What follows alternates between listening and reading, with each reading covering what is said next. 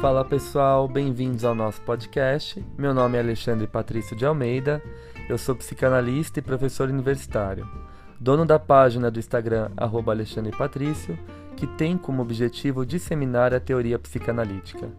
Nesse podcast, eu irei articular a psicanálise com temas cotidianos de forma leve e descontraída. Para isso, receberei convidados das mais diversas formações a fim de trocarmos experiências e ideias sobre os mais variados assuntos. Fala pessoal, tudo bem? No episódio de hoje nós vamos falar sobre um tema bastante interessante que sempre aparece lá nos stories do Instagram, que é o tema sobre a inveja e o ciúme. Quais são os possíveis mecanismos psíquicos que levam a gente a sentir a inveja e o ciúme? E quais são as configurações, as ressonâncias desses sentimentos na nossa vida cotidiana e na clínica psicanalítica?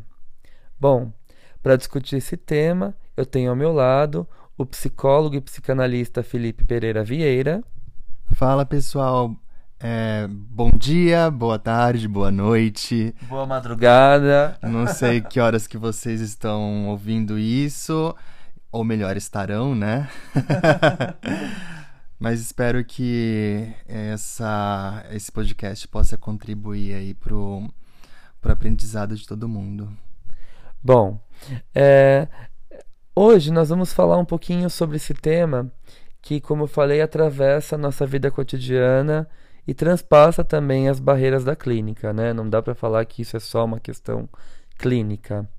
É, mas vamos começar então por partes. Vamos pelo ciúme. O ciúme a gente pode entender sempre como uma relação a três, né? A gente diz que o ciumento ele sabe contar até três, diferente do invejoso que só conta até dois. A gente vai falar disso melhor ao decorrer do, do, do podcast. É, mas o, o ciumento sabe contar até três porque desde pequenininho ele está atravessado por aquela marca edípica de, de ser excluído de uma relação parental, de uma relação dual. Então, o que que meu pai e minha mãe estão fazendo dentro daquele quarto, daquele espaço, que eu tô aqui fora sozinho, excluído?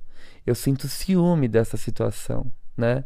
Uh, o ciúme ele, ele pressupõe um nível de maturidade psíquica uh, bastante avançado, por sinal, porque esse sujeito tem que ter se desenvolvido, saído da dualidade ali da relação mãe-bebê, né? Passado por uma relação de objeto, uma relação de objeto mais uh, abrangente, em que ele tem a capacidade de lidar com a ambivalência. O Winnicott vai chamar isso do estágio do concern ou do concernimento, né? em que o bebê vai se responsabilizando pelas suas atitudes, vai reconhecendo qualidades, defeitos no pai e na mãe, sabe que ama e odeia o pai e a mãe ao mesmo tempo e desenvolve essa capacidade psíquica de lidar com a ambivalência. Então, para eu chegar no ciúme, eu tenho que ter passado por tudo isso. Né? Eu tenho que ter chegado no Édipo para poder vivenciar o ciúme na própria pele. Bom, eu, eu tenho um questionamento que eu acho que pode ser o questionamento aí de diversas pessoas, né? Uhum. Que estão estudando psicanálise. É, é o seguinte. Vamos imaginar uma situação. É, temos ali uma mãe e um uhum. filho. E uhum. essa mãe, ela é super devotada a esse filho ou filha. Não existe um terceiro. Como que entraria os ciúmes nessa relação? Como que ele se manifestaria? De que forma? Ele poderia ser destrutivo ou não? Ou talvez a, a criança, adolescente, enfim, nunca vai manifestar um ciúmes? Como que funciona? Bom, uma coisa a gente tem que pensar, né? É... Às vezes o Édipo acontece, né? Eu, eu, eu penso que o Édipo sempre vai acontecer, né? É, por exemplo, os alunos sempre perguntam para mim, quando eu estou dando essa aula sobre o complexo de Édipo, uh, ah, professor, mas a mãe, o pai que cria o seu bebê é, sozinhos, né? Como que isso acontece? Então sempre vai ter um terceiro. Essa mãe está ali com aquele bebê, mas terminou a licença maternidade, ela volta para o trabalho, ela tem as obrigações dela e essa criança fica sozinha, né? Então ela começa a pensar: onde que está minha mãe? Com quem está minha mãe se ela não está comigo? Tem um terceiro imaginário, né? Tem um terceiro que aparece aí em fantasia. Ele não é um objeto real, mas ele tira essa mãe, esse pai, essa avó, esse cuidador desse bebê. Uhum. Né? Então, de alguma forma, esse édipo ele vai acontecer. Porém, se a gente tem aí uma mãe ou um pai extremamente, hum, sei lá, engolfadores, uhum. né? Que não possibilitam que esse eu cresça, que essa criança apareça, dificilmente ela vai chegar nessa relação triangular. Ela vai ficar aprisionada nesse estado fusional, dual, e aí, em vez do ciúme, né? Até pode aparecer um ciúme, mas um ciúme muito mais pintado pelas características da inveja, do controle, muito mais manchado por isso, né? Porque não há espaço para pensar um terceiro né? Para eu dividir o meu pai, a minha mãe, o meu avô, a minha tia, quem quer que cuide de mim, com o terceiro, porque esse cuidador está me engolfando, uhum. está me colocando numa prisão dual, né? Eu estou com ele e ele está comigo. Então, como que eu posso cogitar a possibilidade de um terceiro? Se entra um terceiro nessa relação fusional, ele provavelmente não será bem-vindo. Uhum né? Então as ressonâncias disso para a vida adulta, adolescente, serão bastante complicadas nesse sentido, né? É o que a gente pode pensar já quando a gente começa a entrar na inveja. Que eu falei para vocês, o invejoso não sabe contar até três, porque a inveja é algo muito primária, muito primitiva. O invejoso só sabe contar até dois. Mas vamos continuar ainda no ciúme né? Eu acho que você chegou a comentar antes da gente começar a gravar dessas pessoas muito ciumentas, né? Eu queria que você falasse um pouquinho disso, dessa sua pergunta. Não, então, é, é uma dúvida minha, uhum. acho que de muita gente também. É, a gente pode pensar que é, essas pessoas que são mais ciumentas, né, tipo quase um ciúme ali patológico, uhum que elas estão predominantemente numa posição esquizoparanoide, é, a gente falando mais da teoria da Klein? Olha, é, vamos lá. Interessantíssimo você ter citado a Klein, porque na hora eu lembrei de um texto dela super importante, de 1946, chamado Notas sobre alguns mecanismos esquizoides. Nesse texto, a Melanie Klein ela vai apresentar a posição esquizoparanoide e ela apresenta um dos principais mecanismos de defesa do nosso psiquismo, que é a identificação projetiva. Então, tudo aquilo que eu não tolero, que eu não aguento, que eu não suporto, que faz parte do meu eu, eu passo por um processo de cisão, de projeção. Uhum. Além dessa projeção, o outro se identifica, eu deposito no outro tudo aquilo que eu não quero em mim a fim de controlar no outro aquilo que eu não suporto em mim mesmo, né? Então, vou dar um exemplo básico. Aquele cara que tem mil fantasias, hum, fantasias até às vezes de ordem perversa, de ordem. Né? O Freud fala, não perversa no sentido ruim, né, gente? Vamos sempre desconstruir esse conceito de perversão, né? O Freud vai falar que a sexualidade infantil é perversa e polimorfa, né? porque ela tem muitas formas, ela tem muitos campos, ela vai se abrindo ali, né? A criança sente prazer em morder o amiguinho, ela sente prazer em reter e soltar as fezes. Tem muitas formas, nesse sentido que ela é perversa e polimorfa, né? Então, esse cara que tem uma sexualidade perversa e polimorfa, sei lá, tem fantasia de pegar a vizinha, tá no farol, paquera a mulher do lado, dá uma piscadinha, fica olhando pornografia o dia inteiro na internet, enfim. Uhum. Passam mil coisas na fantasia, na cabeça dessa pessoa. E aí, ela não suporta isso nela. Então, ela projeta isso para o outro.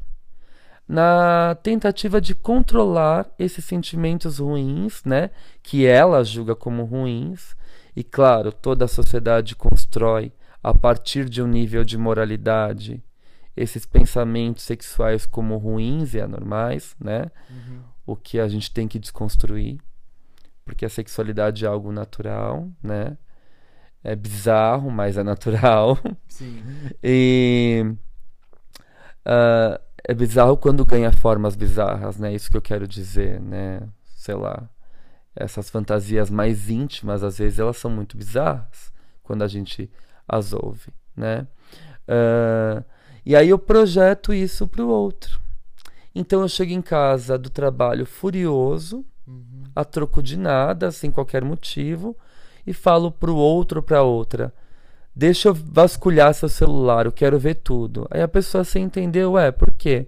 Não, porque eu tenho certeza que você está me traindo. Bem persecutório, né? Muito persecutório, o que é típico da posição esquizoparanoide que você bem citou né? Então esse indivíduo ciumento, ele está ali aprisionado nessa posição esquizoparanoide que ele cinge e projeta esses sentimentos uh, ruins para o outro a fim de controlar. Então ele acha que está sendo traído, ele acha que, que essa pessoa tem desejos bizarros, desejos de fazer muitas coisas sem ele, de passar ele para trás, então acaba se tornando uma relação doentia, né? Tudo aquilo que eu penso, que eu fantasio, eu projeto no outro. Então eu viro a vida do outro do avesso, porque na minha fantasia eu acredito que o outro vai fazer isso comigo. Uhum. E aí a gente tem um grande problema, né? Porque na verdade não significa que o outro vai fazer, mas significa que o outro está sendo um depósito Sim. das minhas projeções. Sim. Não é? Sim. é? Ele passa. A, ele pode passar a agir ou não, né? De acordo com, com as identificações projetivas que de alguma forma é, o outro depositou nele, né? Então... Não, e aí a relação vira uma bagunça, né? Porque começa aquelas discussões, aquela. Você tá me controlando, controlando por quê? Eu não fiz nada, meu celular nem senha tem. Ah, mas você esconde alguma coisa de mim, eu tenho certeza que você esconde. E aí é, é, essa confusão toda ela vai correndo, batendo na porta dos nossos consultórios, né? Sim, a ponto da gente receber um paciente e, e não conseguir entender o que, que é dele e o que, que é do outro, né? Quem é ele e quem é o outro, né? Existe uma fusão, né? Os, as, os dois ali estão fusionados numa única unidade, então enfim, a, até saber exatamente o, o, desejo de quem que é e, e quem é que está persecutório, quem é que está identificado com, com quem, exige algumas sessões aí de psicanálise. E dá um trabalho enorme da gente tentar é, desfazer esse emaranhado, né? Porque junta tudo. E, e é o que você falou, um estado fusional típico da posição esquizoparanoide, né? Eu lido com objetos parciais, né? Então eu projetei tanto no outro e o outro, coitado, que é a vítima desse depósito de projeções, acaba se identificando. Essa é a grande sacada da identificação projetiva. Ele acredita que de fato ele possa estar traindo, ele possa estar fazendo coisas erradas, ele possa ter uma mente aí totalmente poluída. E ele chega na análise se culpando, né? Falando: olha, minha relação tá terrível porque uh, o meu parceiro, a minha parceira desconfia de mim, né? É, e o que eu posso fazer? Eu deixo meu celular sem senha, eu deixo tudo aberto, Nossa. né? Mas mesmo assim desconfia de mim. E eu me sinto culpado, porque parece que de fato eu estou fazendo algo errado. Será que é porque eu comentei curti a foto de um amigo meu da semana retrasada? E é por isso que ele está com ciúmes de mim, né? Olhem só o tamanho das paranoias que vão sendo geradas em torno desses mecanismos psíquicos, que são altamente primitivos, uhum. né? Então, eu penso que esse ciúme patológico ele transcende a questão edípica, porque se a criança alcança o Édipo, né, ela sabe contar até três, sabe que ela tem uma, ali uma relação, ela, a mamãe, né, ela, a vovó e o vovô, ela, a vovó e o trabalho da vovó, enfim, ela contou até três, ela sabe que ela está excluindo, está sendo excluída de uma situação, é diferente. Tem um grau de maturidade aí. É aquele ciúme normal, né? É, sei lá, uh, meu parceiro ligou para a mãe dele e eu tô aqui sozinho na sala enquanto ele conversa com a mãe. Eu fico um pouco enciumado, né? Ah, tá falando com a mãe, deveria estar tá olhando para mim, deveria estar tá comigo, Nossa. né? Então assim, mas é o ciúme edípico. Uhum. É o ciúme edípico, é o ciúme normal, que não é o ciúme patológico. Aquele fusional, aquele baseado em identificações projetivas, é um ciúme extremamente patológico, né? Doentio, fusional, que tende a controlar, a vigiar, justamente por conta dessa ansiedade persecutória, que você bem mencionou, Fih. Uhum. Bom, e agora acho que a gente falou bastante de ciúme. Vamos abrir mais o campo da inveja, né? E começando pelo Freud, né? O Freud é bastante criticado quando ele fala da inveja da, da mulher, né? A inveja que a mulher tem do pênis, do falo, né? Vamos lembrar que o falo para o Freud é o pênis. Então, quando o Freud vai falar do complexo de Édipo na menina, ele vai falar que a menina já entra no Édipo castrada, Sim. né? E que ela tem uma inveja do falo, né? Do falo paterno, do falo do irmão, enfim. Uhum. É... E aí, isso gera uma grande polêmica, evidentemente, né? Porque, de fato, eu concordo, essa fala do Freud é bem machista, né? Eu acho que mas também o Freud foi um homem do tempo dele. Sim. Né? E eram outros tempos. Eram outros tempos, ele pensava naqueles formatos, né? E, enfim. Mas. E aí vem a Melanie Klein, brilhante, e ela fala que o primeiro objeto de inveja. É o seio. É o seio, pum, ela dá um tapa no patriarcado, né? ela fala assim: o primeiro objeto de inveja, de desejo, o objeto fálico é o seio da mãe, né? É o peito, o peito que serve para alimentar, para cuidar. Lembrando que o seio é sempre uma metáfora, né? O seio é a potencialidade feminina dessa mãe que cuida, que pega no colo, que embala, que depois o Winnicott vai falar que faz o holding, o handling, Sim. né? Que dá sustentação no ambiente para esse vir a ser, né? Uh, mas a Klein vai falar que o primeiro objeto fálico é o seio, né?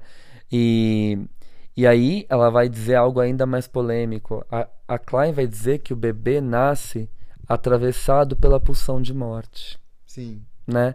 Esse é o grande diferencial da teoria kleiniana. Esse bebê é atravessado pela pulsão de morte, o ego arcaico não dá conta de suportar essa pulsão de morte, ele cinde, ele arrebenta e ele projeta essa pulsão de morte para fora. Qual que seria o primeiro alvo dessa projeção? A mamãe. A mamãe, né? O seio, quem exerce essa função materna. Então esse seio é sentido como mal, né? E aí eu introjeto esse seio mal. Uh, ao passo em que os cuidados né, uh, prevalecem sobre as negligências, né, esse bebê ele vai introjetando mais cuidados, ele vai percebendo que esse seio também é bom. É o seio que pega no colo, que alimenta, que embala, que canta, que cuida, né? E aí o bebê, se ele passa por mais experiências boas do que ruins, né? Esse bebê acaba introjetando esse seio bom, que é o núcleo da gratidão, da bondade, da alteridade, é, que faz eu, eu poder é, integrar o meu ego e me dar a capacidade de lidar com o outro uhum. e também com a ambivalência, né? Uh, porém, em 1957, a Klein vai problematizar ainda mais essa questão ela vai dizer que existem bebês invejosos. Vorazes. Vorazes, uhum. exatamente. então, tomados por esse sadismo oral, nessa né, voracidade, esses bebês eles vão tão afoitos no peito que quando eles vão mamar, fecham os capilares do seio.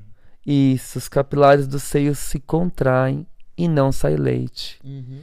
E na fantasia do bebê, Ele acha que a mãe está guardando todo aquele leite precioso para ela e não quer dar nada para ele. E aí o bebê pensa: poxa, ela tem tudo de bom e não quer me dar? Então eu não quero mais esse leitinho porcaria. ela, ela que fique com esse leitinho, né? Ele vira a cara. E aí ele começa a invejar essa potencialidade materna, né? Que em fantasia é, ela guarda tudo para ela e não dá nada para ele. Mas isso é gerado por mecanismos biológicos, essa voracidade. Existem bebês vorazes. Não é que existem bebês que nascem com a inveja. Né? Como assim um bebê vai invejar a mãe, o pai? Não é isso que a Melanie Klein vai dizer. Nesse sentido, a teoria da Klein faz é, muito sentido na realidade, porque ela diz que nós, nós já nascemos atravessados pela pulsão de morte, né? Algumas, alguns sujeitos eles nascem com mais pulsão de morte do que outros, né? E vai meio que na contramão da teoria de Winnicott, né? Que acredita que tudo é, está relacionado ao ambiente. Exato. O Winnicott sequer trabalhava com o conceito de pulsão de morte, né? Ele falava o maior erro do Freud da Klein foi ter inventado o conceito de pulsão de morte. Sim. Né? Então, uh, é interessante a gente pensar que esse bebê voraz, né? essa voracidade, ela é a base para esse sentimento de inveja né? Então, eu não vou conseguir usufruir do leite, é aquele ditado, né? O apressado come cru, Sim. né? É, eu não vou conseguir usufruir do leite porque a minha voracidade não permite. Uhum. E se a gente parar para pensar, é essa voracidade, é, é essa não oportunidade de usufruir das qualidades dessa mãe, né? que vão ser os mecanismos que vão a, ativar a inveja primária, a inveja primitiva que a Melanie Klein vai falar. Ela diz que a inveja é a maior manifestação da pulsão de morte. Sim. Porque a inveja ela é aniquiladora, ela é destrutiva. E aí que vem a grande contribuição de Klein do texto Inveja e Gratidão de 1957. Ela vai dizer assim: De nada adianta um ambiente bom uhum se esse bebê é um bebê invejoso. Né? É um bebê voraz, é um bebê que destrói aquilo que a mãe lhe oferece. Então a mãe pega no colo, põe de um lado, ele continua berrando, põe do outro, ele continua berrando. A mãe embala uma canção, ele continua gritando, né? Então nada para esse bebê tá bom. A mãe vai dar o peito, ele não quer, ele vira a cara, né? Uh, ele vai testando essa mãe de todas as formas possíveis e imagináveis e a mãe ela vai se esgotando, porque chega uma hora que não tem mais, né? O que oferecer Sim. de bom para esse bebê. Consome de verdade, né? Exato. Ele suga tudo. Exato, e aí que a gente vê essas metáforas, né? Que o olhar do invejoso é aquele olhar que seca a pimenteira, é né? É, e aí essa inveja é a base da inveja da vida adulta, né? A Klein vai falar, essa inveja ela começa a se formar ali desde cedo, quando essa mãe vai oferecer o bom e esse bebê não quer, vira a cara, né?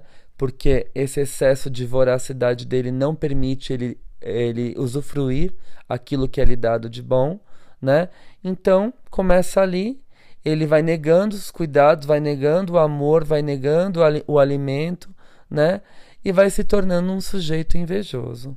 Então, o invejoso, ele só sabe contar até dois, porque é a relação dele com o outro. Esse outro que ele tanto cobiça, que ele tanto quer, que ele quer sugar, devorar, aniquilar. A inveja é destrutiva nesse sentido. Uma dúvida, é, ainda relacionado ao, ao, tema de inveja. Uhum. E, e se falta seio, é, também pode crescer aí uma inveja na, no bebê, no, no sujeito, no indivíduo de forma geral. É, eu digo assim, falta seio no, no sentido, por exemplo, a mãe trabalha muito, ou ela realmente foi negligente ali, ela, ela não se sentia bem dando o seio para a criança, ou faltou leite, ela teve que acrescentar ali a mamadeira. É, a gente pode pensar que pode se manifestar aí ao longo do, do tempo uma, uma inveja inata ali, ou, é, ou melhor, crescer uma inveja, na verdade. Sim, sim, sim. Vamos lá. A pulsão de morte para Klein é inata e ela é quantitativa. Sim. Existem bebês que nascem com mais pulsão de morte, Perfeito. que para Klein é sempre destrutiva, né? E existem bebês que nascem com menos pulsão de morte. Esses bebês vão poder assimilar, receber os cuidados ambientais, né? Uh, bom, então vamos lá. Esse bebê que foi negligenciado, que não teve peito, que não teve acolhimento, né? O peito é uma metáfora, Uhum. que não teve colo, que não teve essa figura materna. Ora, ele pode ser atravessado por essa pulsão de morte cada vez mais intensa, e sim, ela pode de fato se transformar numa inveja Tá. numa inveja bastante destrutiva, né? Então eu não tive mãe, não tive cuidado. Quando eu conheço alguém na vida que vai me oferecer esse cuidado, eu não aceito. Eu não recebo, né? Eu destruo. Porque é, foi isso que eu aprendi. O meu é, aprendiz soa meio é, aspecto cognitivo, né? Não é aprendi. Foi isso que eu introjetei. Foi assim que meu psiquismo se formou. Como eu vou receber o cuidado, o acolhimento de alguém se eu não tive? Se eu recebo, eu destruo. A gente pode pensar então que o invejoso não confia nas pessoas? Ele não confia nas pessoas, sim. Ah, e o pior de tudo, através do mecanismo de identificação projetiva que o invejoso faz bastante, ele acha que todo mundo tem inveja dele. Então você pode ter certeza. O invejoso ele fala assim: "Ah lá, provavelmente a vizinha tá com inveja do meu carro". Mas não é que a vizinha tá com inveja do carro. Ele tem inveja de todo mundo e ele acha que a vizinha tem inveja do carro dele. E acha que todo mundo tá falando dele, né? Exatamente, porque ele é persecutório. Esquizoparanoide. Exato. A inveja não permite que você entre na posição depressiva. Né? Que é isso aí, já dá um outro podcast, não vamos falar muito, senão a gente dá spoiler. Ah, mas a gente pode falar disso em outro podcast. né? Aham. Ah, mas o invejoso, a Melânica vai falar, é, a inveja é um dos mecanismos mais fortes que impossibilita o sujeito de entrar na posição depressiva, né? Então, ele não consegue receber um amor legítimo, ele não consegue ter gratidão. A única coisa que vai quebrar a inveja é a gratidão. O invejoso ele não é grato. Então tudo que você faz para ele, ah, não passa de obrigação, né? Isso é o mínimo que você poderia fazer. Isso é o mínimo que você poderia me dar, né? Ele não tem reconhecimento. Se ele só sabe contar até dois, até dois, como que ele vai lidar com a alteridade, com a ambivalência? Esses mecanismos psíquicos eles estão muito avançados para o invejoso. Ele ainda está preso num estágio muito arcaico, que é o esquizoparanoide Uhum. né? Então, é, ele e a inveja, como eu, eu disse, ela além de querer ter o que o outro tem, ela não satisfaz com isso. Ela destrói, né? É, é um sentimento que destrói vínculos, que destrói possibilidades, né? Então, o invejoso não quer o, o jardim igual do vizinho. Ele quer o jardim igual do vizinho e quer que o jardim do vizinho morra, estrague, pegue fogo. Pra ele sair em vantagem. Pegue pulgão. Pegue pulgão, exatamente, né? E vai matando as pulgas. E vai matando as pulgas, não. Matando as plantas, né? É bem isso. É, mas é. É isso, né? Eu acho que é- essa é a maior diferença entre a inveja e o ciúme. A inveja é algo muito mais primitivo, precoce, arcaico. Quem eh, já constrói essa inveja desde os primórdios da vida não vai conseguir sequer alcançar o ciúme. Porque o ciúme precisa de uma relação mais elaborada, de uma relação edípica. Ou, às vezes acontece esse ciúme sim, doentio, persecutório, mas é um ciúme ahn, advindo de uma posição mais primitiva também, que é esquizoparanoide. Então esse sujeito, será que ele chegou no Édipo? Talvez ele esteja ali só na projeção e na introjeção. E com base nisso, ele constrói as relações. Então ele acha que ele está sendo traído, ele acha que tem uma teoria da conspiração contra ele, né? O, o esquizoparanoide ele é 8 a 80, porque o objeto sempre fica acendido em bom e mal, né? Não tem uma síntese de objeto, não tem uma relação de objeto total, apenas parcial. E isso gera muito sofrimento. É, gera sofrimento para a pessoa que, que tá nessa posição. E, e também gera é, sofrimento para as pessoas que estão ali ao redor dela, né? No sentido de que essa pessoa, ela consome demais, né? Ela controla demais e, e ela, ela suga muito, né? Como se tivesse de fato ali sugando, ou ainda procurando sugar o seio da mãe que faltou leite, né? Sim, exatamente. É, e eu penso até aqui, né, pra gente já caminhar para uma construção final, que esse ciumento patológico, ele também está atravessado pela inveja. Porque se ele não alcançou o Édipo e está aprisionado na posição esquizoparanoide que é mais primitiva, mais arcaica, né? O que que faz ele hum, não reconhecer esse terceiro? O que que faz ele se manter fusionado nessa relação dual? Eu não existo sem o outro. Peraí. Eu não existo sem esse outro que eu controlo. Hum. Se eu deixo de controlar, eu deixo de existir. E aí é como se a relação tivesse perdendo a graça, porque meu eu vai se desfazendo. Então, peraí. Eu namoro com uma pessoa, a gente estuda junto, a gente faz academia junto, a gente mora junto. A partir do momento que essa pessoa vira e fala assim: Olha, hoje eu tive uma vaga no horário da minha manhã, né, de trabalho, eu vou treinar. Ah, não, sem mim você não vai, né? Então, peraí. A pessoa está escapando desse estado fusional, o meu eu também vai perdendo a força.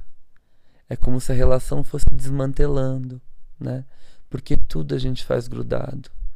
Então, de certa forma, a gente pode pensar também num ciúme é, que ganha corpo enraizado ali por uma inveja, né? Porque o que, que passa na cabeça desse ciumento controlador? Ele está em desvantagem se o outro vai na academia sozinho sem ele. Uhum. Né? E a desvantagem implica o quê? A inveja, obviamente. O invejoso ele sempre está em desvantagem, né? Na cabeça dele. Por isso ele tem que mostrar que o dele é maior, que o dele é melhor. Ele tem que falar das conquistas dele. Ele tem que ostentar. Por quê? No fundo, no fundo, a inveja é dele e não do outro. E isso, só anos de análise com um analista bastante resistente para aguentar esses ataques invejosos. Constantes, né? Constantes, para conseguir ressignificar todas essas formações primitivas, arcaicas, que ressoam por toda a nossa vida.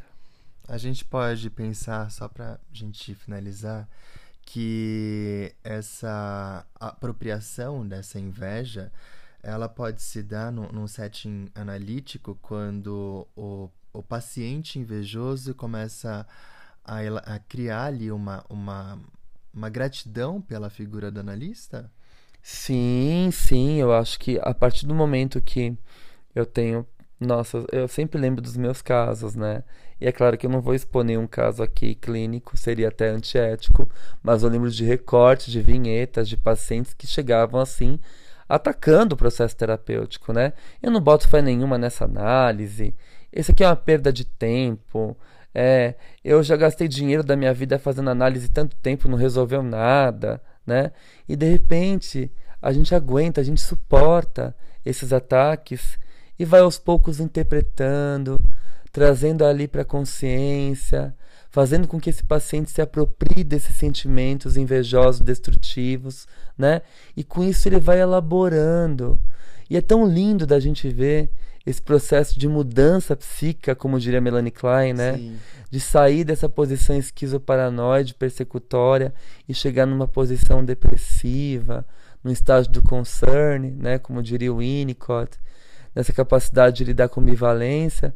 E você vê que no final o paciente ele devolve para você um sentimento legítimo de gratidão, né? Eu acho que essa é uma das grandes vantagens do processo analítico, a gente acompanhar de perto essas mudanças psíquicas. sem acha? dúvidas, sem dúvidas. Bom, eu acho que é isso. Você tem mais alguma pergunta, Fi? Não. acho... Na verdade, eu tenho muitas, mas a gente vai conversando nos próximos episódios. Eu acho que dá pra você explicar muitas coisas para mim, que por conseguinte vai estar tá explicando para muitas outras pessoas que vão ouvir. E eu acho que só tem a acrescentar, né? Ai, que bom, fico feliz então. A gente vai ter outros encontros aí muito em breve. A gente ficou um tempo sem gravar o podcast porque a nossa vida tá uma loucura, de fato. Né, Fi? Você sabe bem. Hum.